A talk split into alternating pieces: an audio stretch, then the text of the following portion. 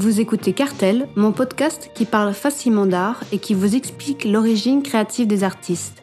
Dans chaque épisode, je vous propose de prendre le temps de réfléchir sur une exposition actuelle.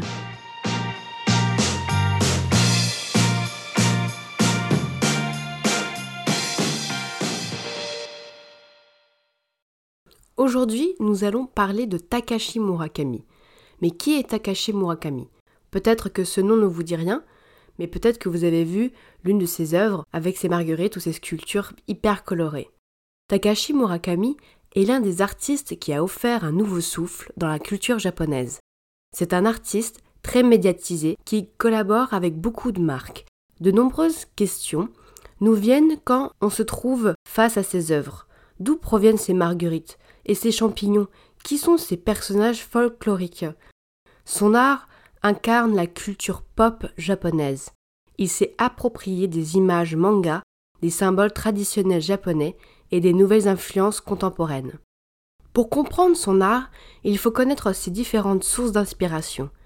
Ses œuvres sont pétries de références à la fois de l'iconographie bouddhiste, folklorique aussi, des êtres surhumains provenant de légendes religieuses, aussi bien folkloriques que contemporains. On peut dire que Takashi Murakami met en lumière la richesse de la culture actuelle japonaise. Comme je l'ai dit précédemment, pour décrypter son art, il faut avoir un solide lexique en main.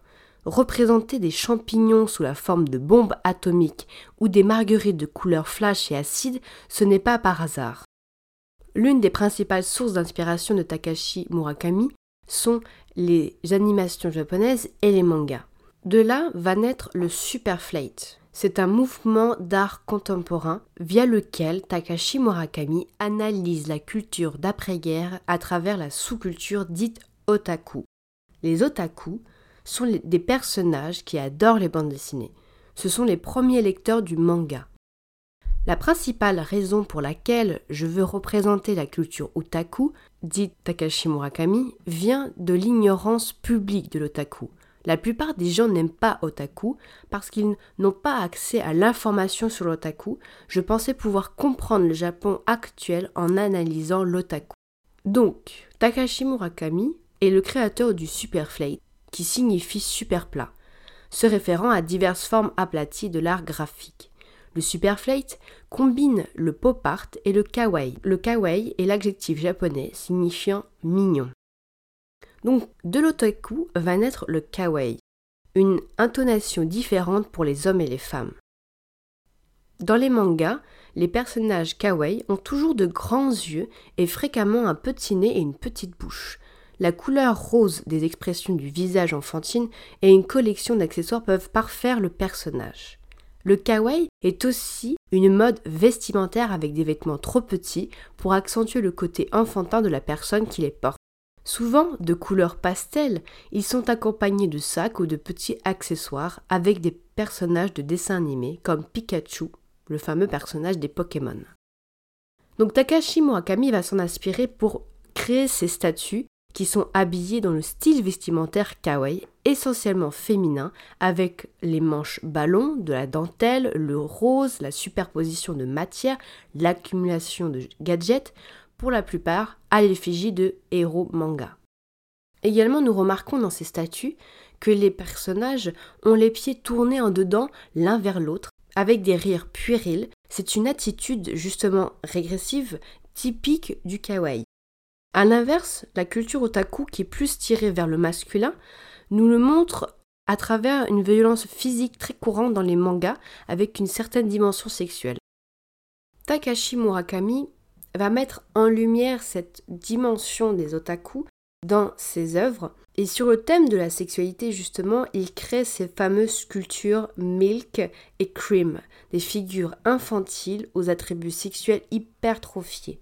En effet, s'intéresser à cette culture populaire équivaut à mettre en lumière une facette secrète de la société nippone. Les otaku préfèrent rester enfermés chez eux, dans leur chambre où ils accumulent de quoi satisfaire leurs passions et désirs sexuels. Il existe au Japon un véritable fétichisme de la petite culotte d'adolescente. On appelle ce fantasme concernant les jeunes filles prépubères le rorikon. Takashi Murakami veut montrer à travers l'art les fantasmes sexuels cachés et de la tendance perverse chez les otaku. Par le biais de son art, il tente de décrypter l'origine de ces fantasmes refoulés. Takashi Murakami a voulu révéler au public la jeunesse japonaise. Un autre point pour comprendre l'art et la culture japonaise, c'est l'impotence et l'infantilisme japonais qui sont nés après la Seconde Guerre mondiale.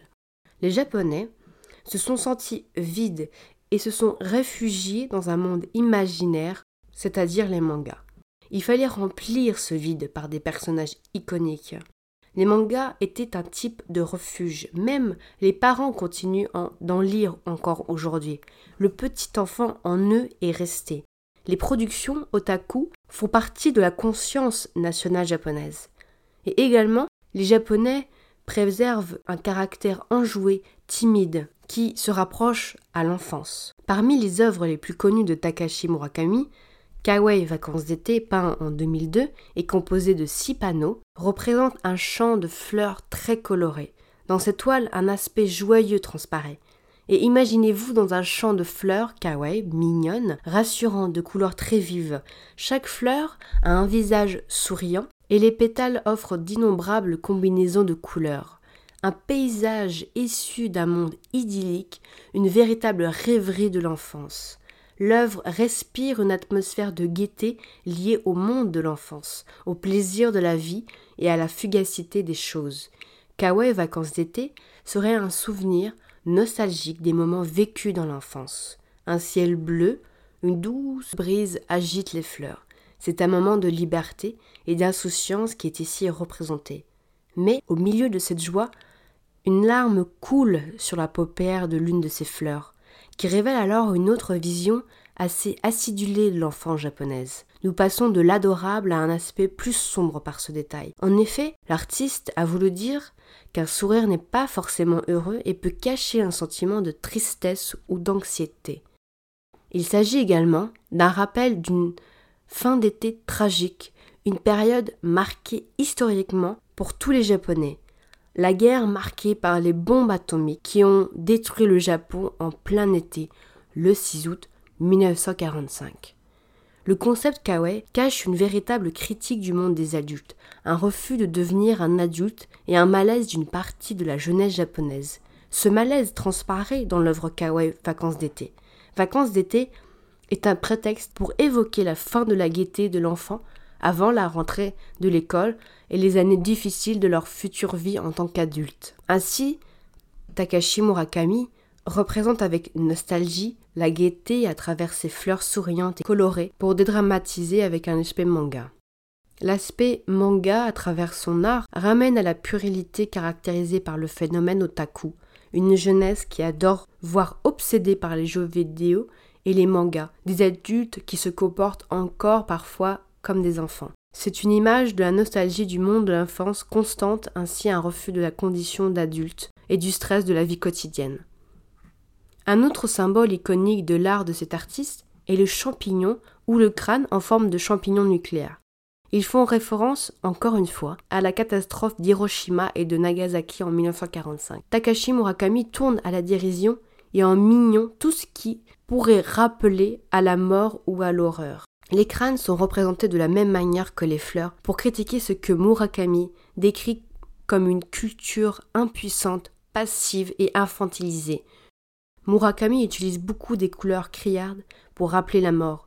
En même temps, ses œuvres sont reconnues pour leurs couleurs exceptionnelles, afin de dédramatiser et que tout peut être kawaii, même si les choses sont tristes. Une nouvelle catastrophe nucléaire va brutaliser les Japonais en mars 2011 à Fukushima, causée par un tremblement de terre. Cette catastrophe va profondément modifier la vision de Murakami. Il va se recentrer sur ses origines traditionnelles. Une autre étape dans la création de cet artiste va débuter suite au tsunami en 2011. On découvre des sujets plus religieux et méditatifs. Il va revisiter l'histoire religieuse et artistique japonaise en faisant une juxtaposition des différents symboles japonais. Son univers est alors habité par des créatures anciennes mais revisitées à sa manière, faisant référence directement aux vertus spirituelles des croyances liées au bouddhisme zen.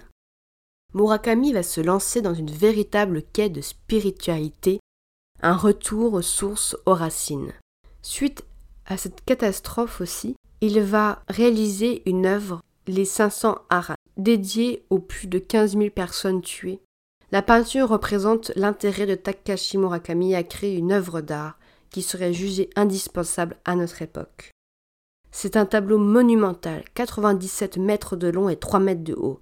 Nous voyons des vieillards qui sont des les harats, justement, qui signifie celui qui est digne, et se réfère aux moines qui ont atteint l'illumination dans le bouddhisme. Le titre fait référence à la légende japonaise selon laquelle 500 moines bouddhistes ont aidé à propager le bouddhisme à travers le Japon. En réponse à des catastrophes naturelles, les moines bouddhistes ont été créés pour soutenir les victimes affligées. Ces arats, cependant, semblent surnois et presque diaboliques dans l'œuvre de Murakami, jetant des regards douteux aux spectateurs. Murakami a été impitoyable dans leur représentation, offrant une vision troublante de la beauté. De plus, leur corps squelettique et courbé et leurs yeux bordés de rouge révèlent un profond cynisme de l'artiste. Pour comprendre ces personnages, il faut étudier alors le, le, folklore japonais. Le folklore japonais est connu pour sa large panoplie de créatures étranges, d'êtres vivants et de monstrueux animaux. Le terme génétique le plus commun est yokai. De manière générale, le concept de yokai englobe des phénomènes inexpliqués, l'esprit des fantômes et de monstres hybrides. Parmi les 500 arats représentés, l'œuvre comporte de nombreux autres êtres et créatures qui font allusion aux antécédents artistiques. Par exemple, on voit un gigantesque Baku, une créature chimérique avec une trompe d'éléphant, des jambes d'un tigre, la queue d'un bœuf et les yeux de rhinocéros réunis dans un corps d'ours. Le pouvoir d'un Baku serait d'empêcher le malheur. Au Japon, c'est un monstre en train de dévorer les cauchemars. Ici, il plane au-dessus des arates, devenant protecteur face aux cauchemars du tremblement de terre de 2011. Takashi Murakami a inclus aussi une autre bête surnaturelle originaire de Chine, le Akutaku. Il a neuf yeux. Il est aussi considéré comme un monstre bénéfique car cette créature était censée conjurer la malchance, la maladie et des satires. Nous trouvons également une nouvelle interprétation contemporaine d'une icône culturelle folklorique qui ressemble à un mouton avec un arbre fruitier sur la tête, à l'endroit où devrait se trouver une corne de licorne. Cette créature se base sur un animal divin inventé et connu sous le nom de Shishigami, que l'on peut voir dans le dessin animé de Miyazaki, La princesse Mononoke. Il apparaît comme un cerf avec une tête humaine et barbu avec des bois de cerf et pendant la nuit il traque la forêt comme le dieu de la vie ou de la mort. Takashi Murakami souhaite aller plus loin dans la complexité il remplace les bois de cerf par une plante de jardin d'Éden comme l'arbre de vie. Par cette adaptation plus complexe en multipliant les allusions, il convainc que la créature yokai est mutable et contemporaine. Ceci démontre la puissance d'inspiration de l'artiste d'une part en termes folkloriques, contenant un réel sens d'authenticité culturelle. Les 500 harats ne sont pas nécessairement un changement, mais plutôt une réinterprétation d'un ensemble de thèmes récurrents le tremblement de terre de 2011 et la contamination nucléaire suivant ont pour toujours modifié de son propre aveu sa position d'artiste et a incité Murakami à repenser les rôles de la religion, de la foi et de la guérison.